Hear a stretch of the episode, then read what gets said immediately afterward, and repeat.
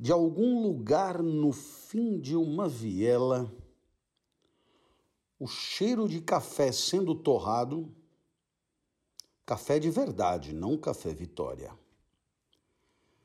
pairava pela rua. Winston parou involuntariamente. Por dois segundos, talvez rememorou o mundo quase esquecido de sua infância. Então, uma porta bateu e interrompeu o cheiro abruptamente. Começa agora mais um Lendo com o Clovis.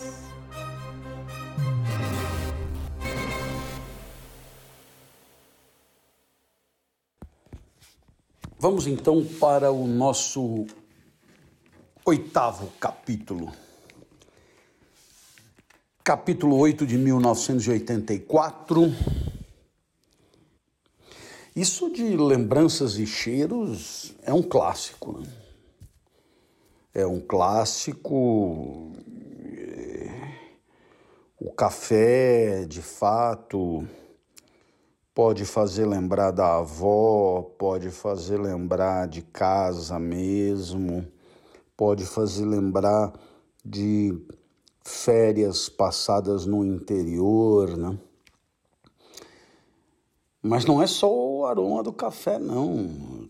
Há perfumes que, que resgatam né, é, passados vividos em forma de lembrança de maneira muito imediata, né? E, e é impressionante como a lembrança se impõe, né?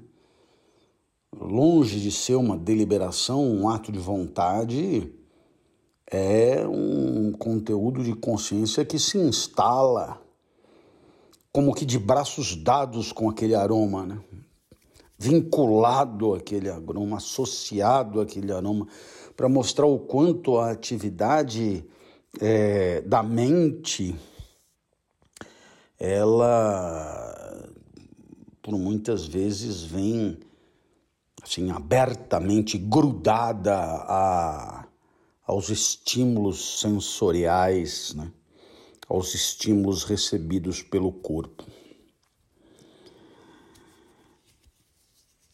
Mas uma porta bateu e interrompeu o cheiro abruptamente.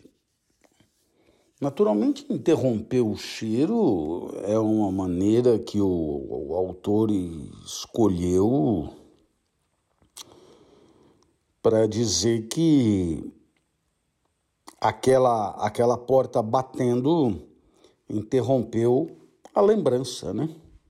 O mundo quase esquecido da sua infância.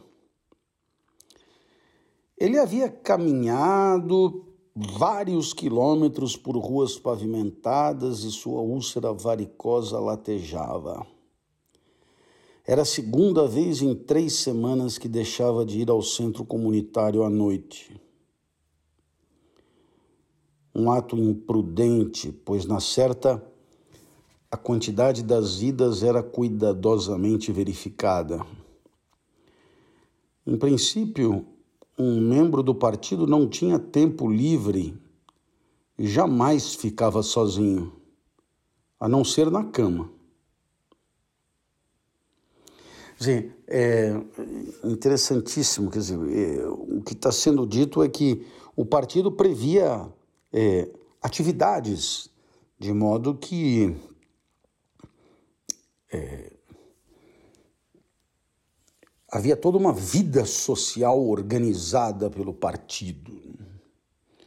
E participar dessa vida social indicava se não apreço pelo partido, ao menos submissão às ordens do partido. Isso me faz lembrar um pouco a maneira como o partido fascista italiano era, era organizado, né? é, também assim com, com células, né? É, quase que quarteirão a quarteirão, reuniões e e não tinha essa de segunda a sexta, não. Era era tudo organizado pelo partido. Né? O partido, por exemplo, organizava é, viagens de férias. Né? Então é, é, um pouco por aí que vai. E, e ele tinha faltado ao centro comunitário. Centro comunitário, é, espaço de vida social organizada pelo partido e controlada pelo partido. Né? Então, quer dizer, um membro do partido não tinha tempo livre para ele sozinho, a não ser na cama e, bom, como já vimos, supostamente para repousar, né? Nessa, nessa concepção é, instrumental da vida, né? para repousar. Suponha-se que quando não estivesse trabalhando, comendo ou dormindo, deveria participar de alguma recreação comunitária. Fazer alguma coisa que sugerisse gosto pela solidão, até mesmo sair para caminhar sozinho, era sempre um tanto arriscado. Ora, o que a gente pode supor daí é que o partido tinha receio de quem é, ficasse sozinho. Ora, ficar sozinho por ficar sozinho não é o problema, mas é o que ficar sozinho propicia. Né? Ficar sozinho propicia é, reflexão, né? ponderação, avaliação. Né?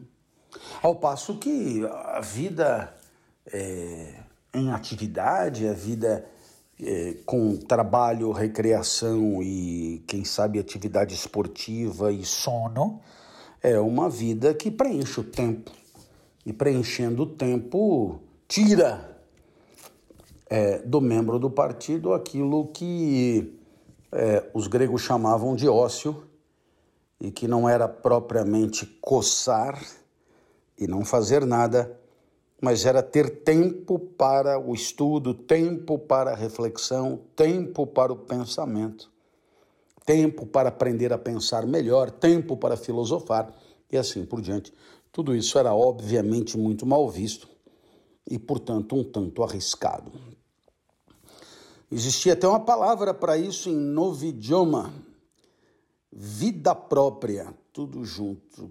Que legal, né? Em outras palavras, é, vida própria indicava, digamos, esse tempo de existência em isolamento, dedicado aos devaneios da mente, às elucubrações e assim por diante.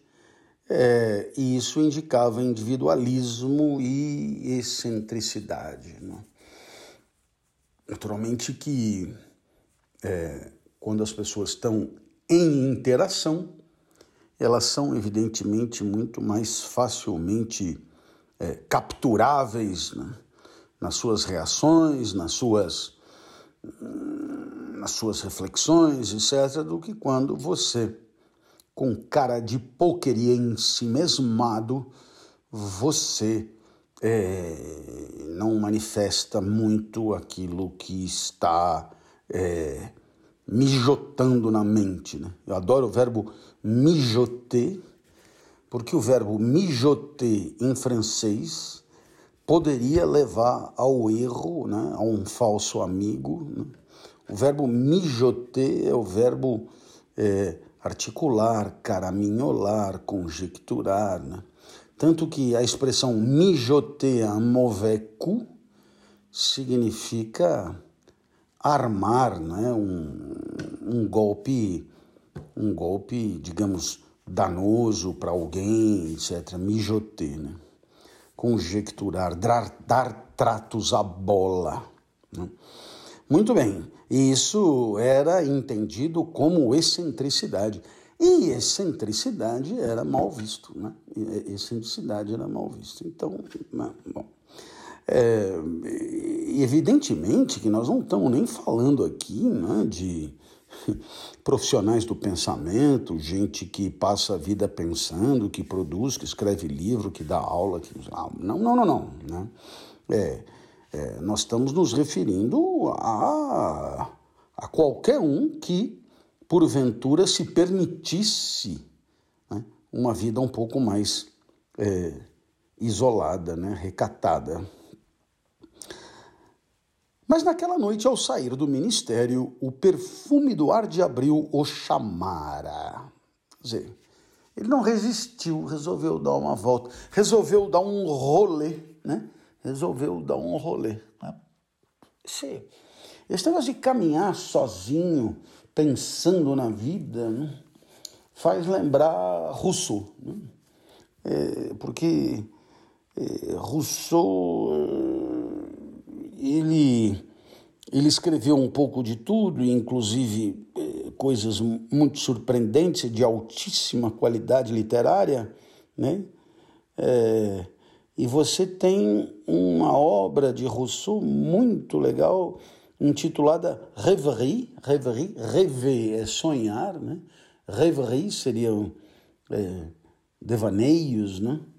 É, d'un baladeur ou d'un promeneur solitaire, né?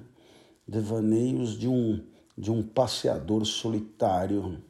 É um belíssimo texto, né? cuja leitura a gente mais que recomenda, mas que o partido aqui, é, obviamente, está de olho, porque um cara desse é um cara perigoso. Gozado, né? Porque a gente poderia pensar num primeiro momento que o partido tivesse receio de gente aglomerada, de gente junta, de gente.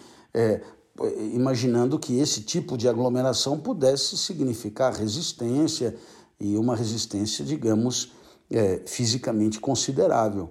Mas aparentemente o partido tinha muito mais receio do cara sozinho pensando do que de um bando de gente gritando junto. Né? E isso também ajuda a pensar demais da conta. Então, naquela noite, ele, ao sair do ministério, ao sair do trabalho, o perfume do ar de abril o chamara. Né? E bom, e o perfume do ar de abril o chamara, isso evidentemente faz pensar que em abril pudesse haver é, perfume no ar. Né? E, claro, nós estamos falando aí de uma meia estação, nós estamos falando, na verdade, da primavera no hemisfério norte, e isso pode fazer pensar num perfume especial das flores, das plantas, é, muito embora, é, né? Quando a gente imagina que os lugares por onde esse cara passa, ele não vem muito à mente esse tipo de cenário. Né? O céu exibia o tom de azul mais quente que ele já vira naquele ano o tom de azul mais quente que ele já vira naquele ano, curiosamente, é azul, né? é, e isso também é, é, interessante porque a cor azul não costuma ser associada ao calor, né? a cor azul costuma ser associada ao frescor, se não ao frio. Mas, enfim, cada um associa o mundo como quer. Então a noite longa e barulhenta no centro comunitário, com seus jogos tediosos e cansativos, as leituras, a camaradagem rachada, unida pelo gin, parecia insuportável. No que o professor assina embaixo, né? Rapaz, tem, assim, a vida pode ser ruim, mas assim, é num esquema assim de jogar cartas e papapá. Nossa, dependendo de com quem, né? Pode ser realmente tenebroso. Então eu eu entendo, né? Claro que se as pessoas bebem fica pior, elas ficam mais desagradáveis. Enfim, eu entendo o que ele está falando, muito embora você que esteja me ouvindo pode não concordar com nada e merecerá tanto o meu aplauso quanto certamente o aplauso do Winston, que não era um autoritário. Em um impulso, ele desviou da parada do ônibus e vagou a esmo. Né? Gosto dessa expressão, vagar a esmo. É gozado que sempre quando essa palavra esmo aparece, sempre quando essa palavra esmo aparece, ela vem junto com vagar, né? Eu, por exemplo, nunca vi ninguém beber a esmo, né? nunca vi ninguém, nem mesmo, é, sei lá, nunca vi ninguém cantar a esmo ou correr a esmo, mas vagar a esmo, né? são dessas expressões que vêm sempre juntas, né? É, e, ele então saiu da parada do ônibus, onde passaria o ônibus para ir para o centro comunitário, e resolveu dar um rolê sozinho, no que fez muito que muito bem. E o fez pelas entranhas labirínticas de Londres. Primeiro ao sul, sul de Londres, sul de Londres, né? se eu não estou enganado, ao sul de Londres. Eu não entendo nada de Londres porque eu nunca morei em Londres, mas se eu não estou enganado, ao sul de Londres tem o bairro do Chelsea, né? onde, onde o time é, campeão do mundo é, manda seus jogos e tem a sua sede é, presidido que é pelo Abramovich, é, muito amigo aí de dirigentes polêmicos do mundo. Depois a leste, então para o norte, perdendo-se em ruas desconhecidas e mal se importando com a direção que tomava. Ah, vagar a esmo é, no fundo, é, não ter destino. Né? Vagar a esmo é. Sabe aquela coisa da felicidade inútil, né? Quer dizer, é, assim, é, tá indo para onde, né? Então, se você está indo para algum lugar, a graça está em chegar naquele lugar. Então, o percurso até aquele lugar é meio que instrumento para chegar naquele lugar e o valor do percurso depende de chegar naquele lugar. Quem vaga a esmo não, não chega a lugar nenhum, né? Quer dizer, então o valor da caminhada vale está é, é, tá vinculado ao percurso ele mesmo, aos passos, né? ao, ao, ao observar. É, é, vagar a esmo é condição de conhecer direito por onde se passa, né? Porque se você vai obnubilado, né? obcecado por chegar, você nem repara por onde está passando. De carro, então, nem se fala. Agora, quando você vaga a esmo a pé, aí sim você descobre o lugar por onde está passando. Né? É, pouco importando, portanto, a direção que tomava, isso já é embutido né, na ideia de vagar a esmo. Se há esperança, escrevera Winston no diário, é, nós, é nos proletas, é nos proletas. Né? Os proletas não são os membros do partido. Né? Os proletas são mesmo os, os excluídos. Né? Os proletas são, é, enfim, é, vitimados no último nível por essa sociedade injusta. Né? Não que a vida dentro do partido fosse uma maravilha como a gente está vendo, né? Mas o proleta ele, ele sofria mais, a pobreza era maior, a miséria era absoluta, etc.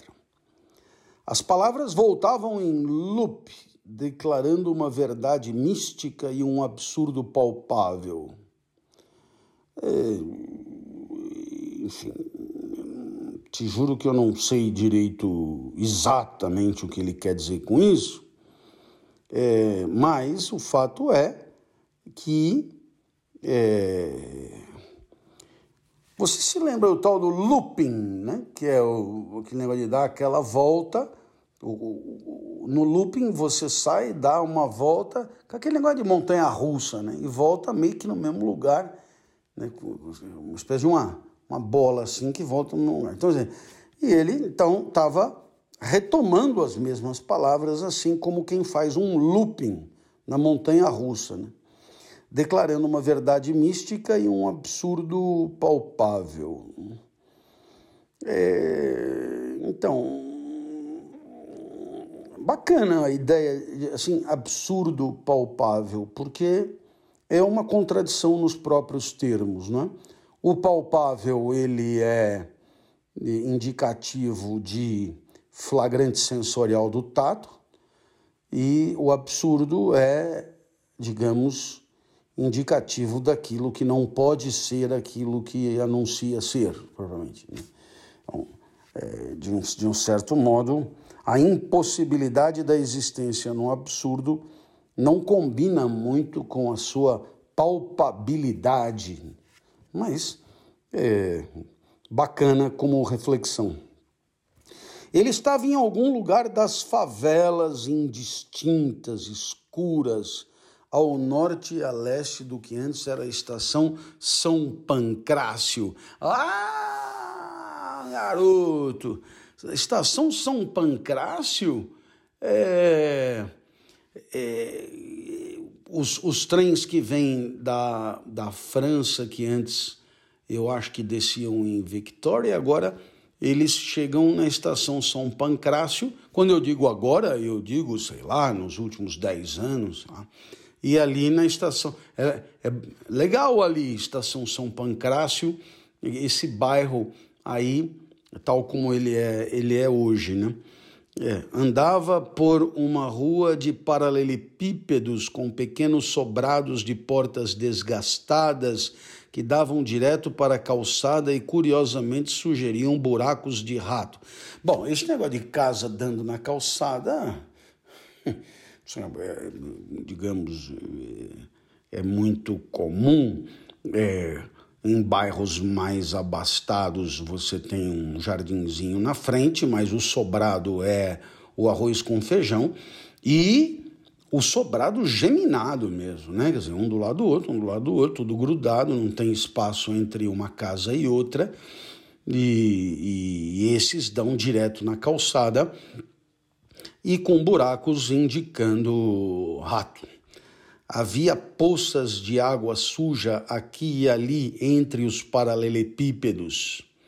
Sim, porque é um lugar onde chove muito, se não chove neva, se não neva garoa, se não garoa, né? O que não tem muito é sol, né? Para dentro e para fora das portas e ao longo das vielas que se ramificavam em cada ponta, pessoas se amontoavam em quantidades espantosas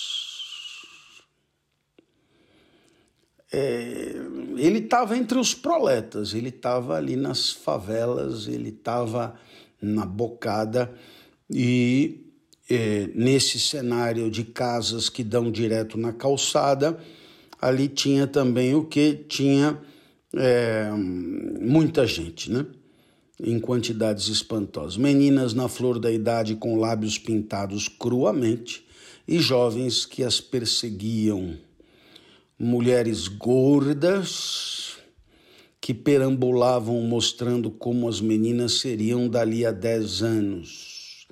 Velhos encurvados se arrastando com os pés virados para fora.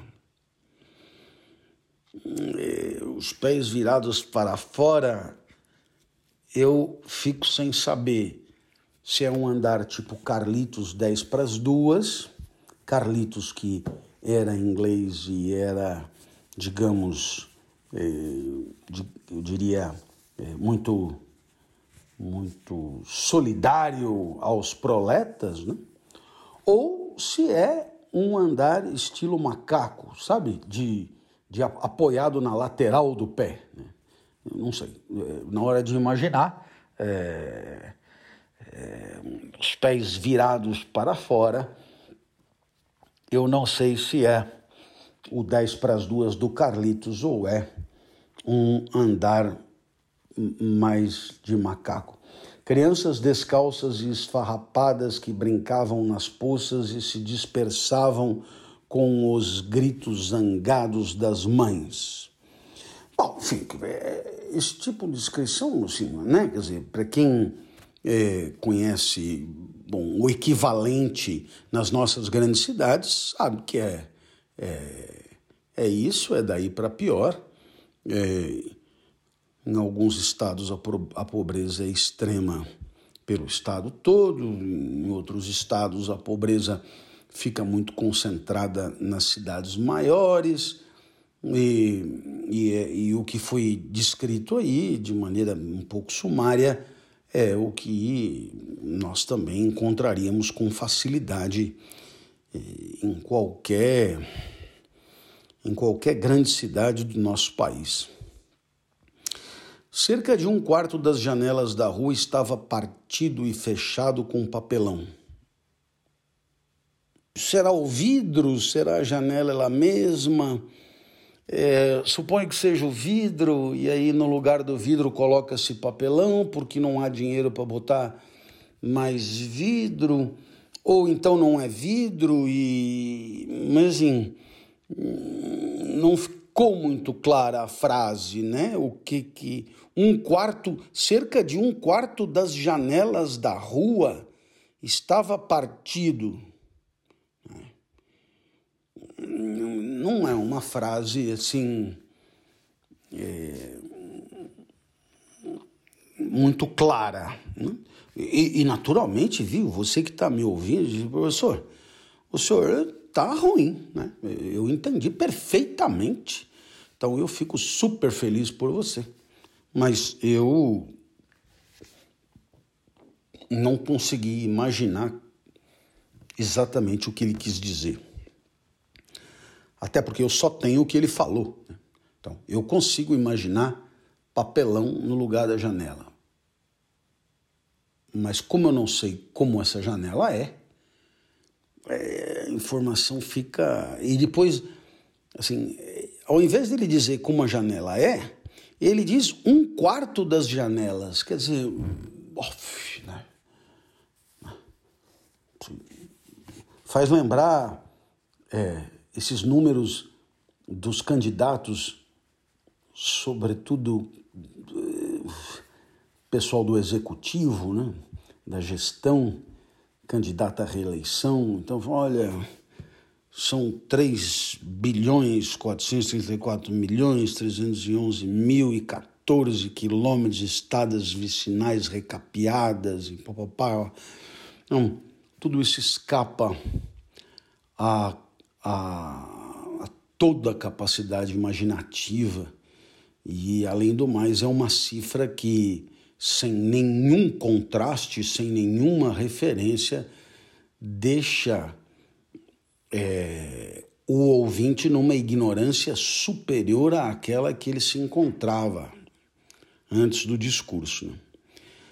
A maior parte das pessoas não dava atenção a Winston. Quer dizer, nesse lugar aí cheio de gente, com meninas muito jovens com a boca pintada, mulheres gordas transitando, homens arqueados e andando com os pés para fora, e as janelas, um quarto delas estragadas e cobertas com papelão. Nesse lugar aí ninguém dava muita bola para o nosso amigo Winston.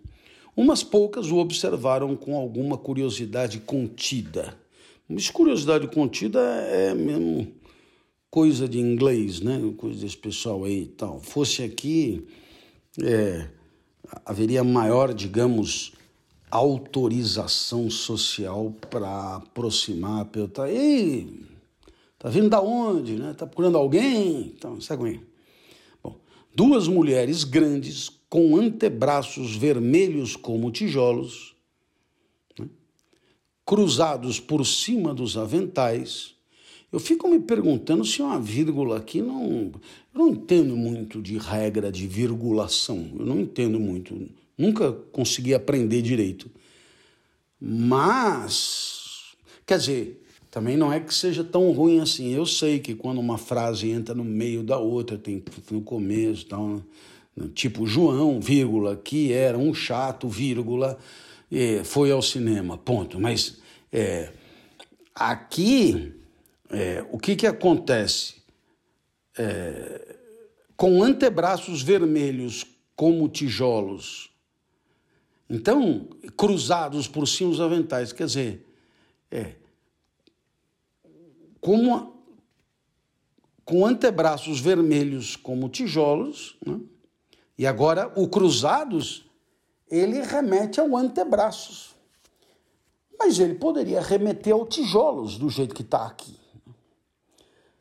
conversavam na calçada. Bom, duas mulheres grandes conversavam na calçada, vermelhos como tijolos é porque em algum lugar do mundo o tijolo é bem vermelho mesmo, por causa da terra, etc. É, é, mulheres grandes, com antebraços vermelhos. Né? É uma maneira de descrever. Interessante. É, nunca me ocorreria, seja lá em que cenário fosse, né? É, descrever alguém pela cor do antebraço. Mas é, e a comparação com tijolo também é curiosa, mas isso tudo é para nós super enriquecedor. Ainda bem que é assim, ainda bem que os autores estão aí para nos surpreender. É, nem sempre a gente gosta do estilo, mas isso é problema nosso. Né? Winston captou fragmentos da conversa conforme se aproximou. Duas mulheres grandes, as dos antebraços, estavam conversando e o Winston captou fragmentos da conversa. Fragmentos da conversa. É, eu falei para ela. Tá tudo muito bem, eu falei. Mas se você tivesse no meu lugar, você tinha feito a mesma coisa que eu fiz. Criticar é fácil. Eu falei, mas você não tem os mesmos problemas que eu tenho. É, quer dizer, bom, então aqui a ideia é essa, quer dizer, é, uma uma criticou o comportamento da outra e a outra disse é muito fácil, né? Tipo pimenta nos olhos não arde, né? Se você estivesse no meu lugar, aí que eu ia ver o que você ia fazer, né? E assim, é, diferença entre moral e moralismo mesmo, né? De moralista o mundo tá cheio. Gente para pitaco, sobretudo atribuir valor negativo, o mundo tá cheio, né? Nossa, o mundo tá cheio para criticar e tal. Aí não falta. Agora, é. E você, né? O que, que você faz de de tão melhor assim. Né? Então, é mais ou menos por aí que. É, e aí o cara, você não tem os mesmos problemas que eu tenho. Quer dizer, dadas as minhas condições materiais de existência, era mais do que previsível que eu fizesse o que eu fiz e qualquer pessoa no meu lugar talvez tivesse feito a mesma coisa. Ah, disse a outra, é bem isso, é bem assim mesmo. Quer dizer, provavelmente estavam falando de uma terceira pessoa. As vozes agudas pararam abruptamente. As mulheres o mediram em silêncio hostil enquanto ele passava. Quer dizer, agora é o Winston, né, que passou ali, é, esticou a orelha para ouvir a conversa, e aí eu acho que as duas mulheres de antebraço vermelho, elas, né, elas perceberam o, o, a, a bisbilhotice dele e olharam para ele, é, medindo-o em silêncio hostil, né? enquanto ele passava. Mas não era hostilidade exatamente, apenas um cansaço, um susto momentâneo como a passagem de algum animal desconhecido. O macacão azul do partido não podia ser uma visão comum em uma rua como aquela. Ah, o Winston tava de macacão azul, velho. Aí é foda porque ele tá no meio dos proletas perambulando, vagando a esmo de macacão azul. Nossa, né? Aí é incrível mesmo, né? Na verdade, não era prudente ser visto em tais lugares, a menos que você tivesse assuntos específicos a tratar. Específicos a tratar. As patrulhas poderiam pará-lo se por acaso o encontrassem. Não é essa história de ficar andando de uniforme por onde não é chamado, se a patrulha parar, né? Poderia pará-lo, né? Assim, poderia pará-lo. Não fica muito claro é, o que isso significa exatamente. Né? Não, não se sabe se é prendê-lo, mandar ele tirar o uniforme, mandar ele ir para casa. Bom, posso ver seus documentos, camarada? O que está fazendo aqui? A que hora saiu do trabalho? Este é seu caminho habitual para casa? E assim por diante. Ele explicou, né? Explicou a abordagem, né? Abordagem intimidativa. Eu posso imaginar o, o tipinho que faz esse tipo de abordagem e, digamos, o tom de voz né, usado na abordagem. E aí, Mandraz? Tá fazendo o que por aqui? Hum.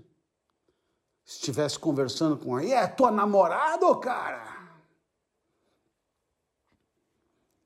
E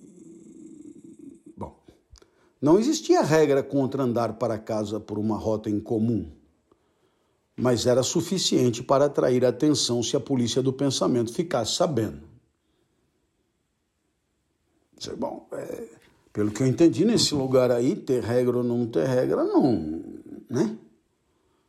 Não faz muita diferença, porque, uai, e os caras eles abusam. Né? A regra, a regra é, é devassada com frequência. Né? De repente, a rua inteira entrou em alvoroço. Houve gritos de alerta de todos os lados. As pessoas corriam para dentro de casa como coelhos Olha, isso de correr para dentro de casa como coelho me faz lembrar quermesse. A única vez na vida que eu ganhei um brinde foi um coelho na casa 6. Eu apostei casa 6, o coelho virou, rodopiou e entrou na casa 6. Olha, eu vou te dizer uma coisa para você que está me ouvindo. Isso é, nossa, né? Quermesse, Vargem Grande do Sul, Vargem Grande do Sul é do lado de São João da Boa Vista, Casa Branca, né? Aguaí, né? isso. E Vargem Grande do Sul, ali na Praça Central, na frente da, da igreja, né? da catedral, e aí o coelho entrou na casa 6. E a minha felicidade era incontida, incontida porque eu muito cedo entendi que a vida era uma combinação catastrófica da minha incompetência com um acaso azarado. Né? Então, se dependia de mim, não dava certo. Se não dependia de mim, não dava certo. De maneira que a única certeza é que não dava certo. Metade porque eu não sabia fazer dar certo, metade porque o mundo também não ajudava. Pois muito bem, mas o coelho entrou na casa 6. Nossa, eu chorava de felicidade. Eu acho que eu ganhei, sei lá, uma bola de plástico. Sabe dessas essas bolas de plástico coloridas de várias cores e as cores parece que desenham nuvens na bola, assim, sabe? As cores são dispostas caoticamente sobre a bola. Eu ganhei uma bola daquela. Vagabunda de tudo. Ela não era propriamente esférica, sabe? De maneira que você jogava no chão e quando ela pulava, ela pulava em diagonal, né? Mas ainda assim foi incrível, né? Então eu dormi agarrado na bola e aquilo nunca mais esqueci. Por isso as pessoas corriam para dentro de casa como coelhos, é, me faz, é, me traz boas recordações. Uma jovem saiu de uma porta um pouco à frente de Winston. Agarrou uma criancinha que brincava na poça, envolveu-a com o avental e saltou para dentro de novo, tudo em um só movimento. No mesmo instante, um homem de paletó preto pregueado, deve ser com pregas, saído de uma viela lateral, correu na direção de Winston, apontando, agitado para o céu. Uau! Vamos, vamos reler isso aqui? Um homem de paletó preto pregueado, saído de uma viela lateral. Né? Eu fico me perguntando, enfim, é, exatamente o que é uma viela lateral e como é que uma viela poderia não ser lateral, ser frontal. Mas tudo bem. Correu na direção de Winston, apontando agitado para o céu. Vapor, ele berrou. Cuidado aí, chefe, proteja-se, abaixe rápido. Vapor era o apelido que, por alguma razão, os proletas tinham dado às bombas. Winston é interessante porque já não tivemos a expressão vaporizado, né? Então, no sentido de, de desaparecimento, de morte, de punição com, com, com morte, né? Então, vapor é a bomba. Winston imediatamente se jogou ao chão, com o rosto para baixo. Os proletas estavam quase sempre certos quando davam conselhos desse tipo pareciam ter algum tipo de instinto que lhes dizia com vários segundos de antecedência quando um foguete viria, embora estes supostamente voassem mais depressa do que o som. Winston protegeu a cabeça com os braços. Houve um estrondo que pareceu levantar o calçamento. Ele sentiu algo cair em suas costas. Quando se levantou, descobriu que estava coberto de cacos de vidro da janela mais próxima. Coberto de cacos de vidro, não dá para saber direito exatamente que tipo de consequência sobre o seu corpo isso teve. Quem sabe ele conta mais para frente. Seguiu andando. A bomba tinha demolido um grupo de casas 200 metros acima na rua. Uma coluna preta de fumaça pairava no céu. Duzentos metros. Duzentos metros, não é muito exatamente. Hein? Uma coluna preta de fumaça pairava no céu e abaixo dela formara-se uma nuvem de poeira de gesso, em meio à qual uma multidão já se apinhava ao redor das ruínas. Havia uma pequena pilha de reboco na calçada e no meio dela Winston viu um filete vermelho brilhante. Quando se aproximou, notou que se tratava de uma mão humana seccionada na altura do punho. Exceto pelo cotoco sangrento, a mão estava completamente branca, como se fosse um molde de gesso ele a chutou para a sarjeta e depois, para evitar a multidão, desceu uma rua à direita. Em três ou quatro minutos já estava fora da área que a bomba atingira. E a vida miserável superlotada das ruas seguia como se nada tivesse acontecido. Eram quase vinte horas e as lojas de bebidas que os proletas frequentavam e que chamavam de bares estavam entupidas de gente. De cada porta vai e vem imunda, infinitamente se abrindo e fechando, saía um cheiro de urina, serragem e cerveja azeda. Eles gostam do azedo, hein? Eles gostam do azedo. É claro que eu não fiquei contando, mas o que tem de coisa azeda nesse livro é uma grandeza. Cheiro de urina, serragem e cerveja azeda. Interessante é que é um cheiro só, né? Ele identificou essas, quer dizer, é um sommelier odorífico, né? É um, é um degustador de odores, né? É um cheirador mesmo. Porque, nossa, urina, serragem e cerveja azeda.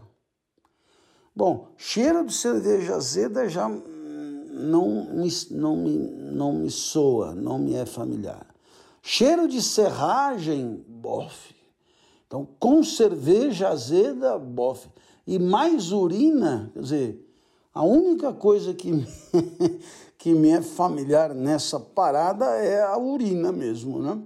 No ângulo formado pela fachada, quer dizer, a gente poderia dizer que nos estádios de futebol de antigamente só faltava para virar 1984 a serragem e a cerveja azeda, ainda que não saibamos se, se não era o caso. No ângulo formado pela fachada projetada de uma casa, três homens estavam de pé, muito juntos. O do centro segurando um jornal dobrado que os outros dois liam por cima de seu ombro, mesmo antes de se aproximar o suficiente para decifrar a expressão nos rostos Winston pôde ver o interesse em cada músculo de seus corpos. O que liam era, obviamente, alguma notícia muito séria. A alguns passos de distância, ele viu que, de repente, o grupo se separou e dois dos homens começaram uma altercação violenta. Por um instante, pareceram prestes a trocar sopapos. Mas será possível que você não está me ouvindo? Estou falando que nenhum número que acaba em 7 ganhou nos últimos 14 meses. Ganhou sim! Não, não ganhou. Em casa eu tenho todos os dos últimos dois anos anotados em um pedaço de papel. Eu anoto com a precisão de um maldito relógio. E estou falando, nenhum número que acaba em sete Ganhou um 7, ganhou. Eu posso até falar o maldito número. Ele acaba em 407. Foi em fevereiro, na segunda semana de fevereiro. Fevereiro a sua mãe. Eu tenho tudo anotado, preto no branco, e estou falando nenhum número. Ah, enfim, disse o terceiro homem. Bom, enfim, ponto de exclamação, não é? Enfim. Eles conversavam sobre a loteria. Ah, vá. Winston olhou para trás ao se afastar por 30 metros.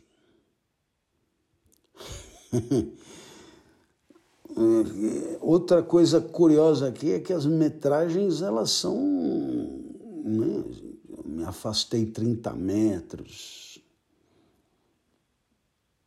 Não sei, nunca Nunca eu acho que eu disse uma frase assim. E aí eu me afastei 30 metros e olhei para trás.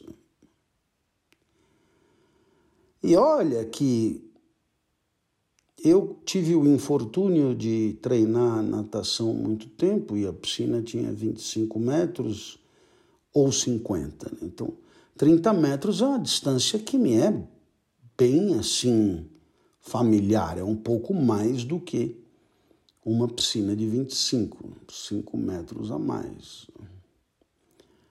Mas ainda assim não me ocorreria construir uma frase dando a distância em metros. Me afastei um pouco.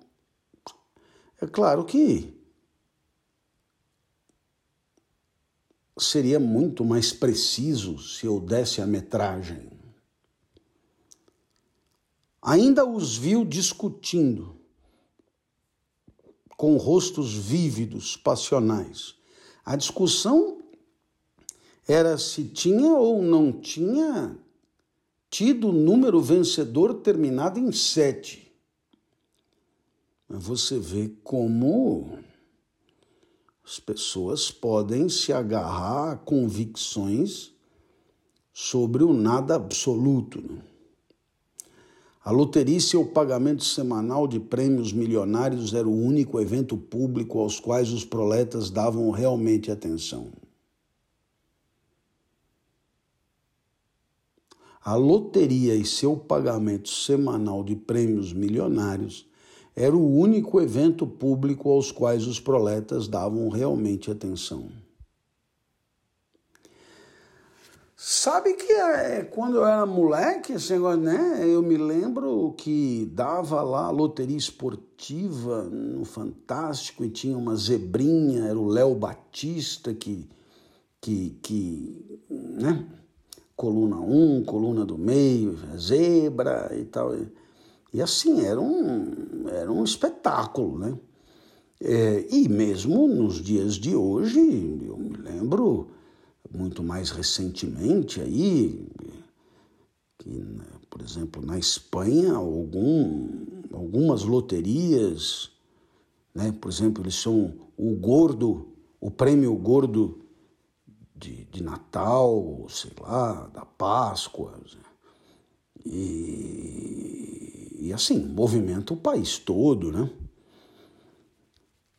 É, era provável que existissem alguns milhões para quem a loteria era a principal, se não a única razão para continuarem vivos. Vale a pena reler. Era provável que existissem alguns milhões de pessoas para quem a loteria era a principal, se não a única razão para continuarem vivos. Era seu deleite, sua alegria, seu bálsamo, seu estimulante intelectual. Quando se tratava da loteria, até pessoas que mal sabiam ler e escrever pareciam capazes de cálculos complexos e impressionantes prodígios de memória.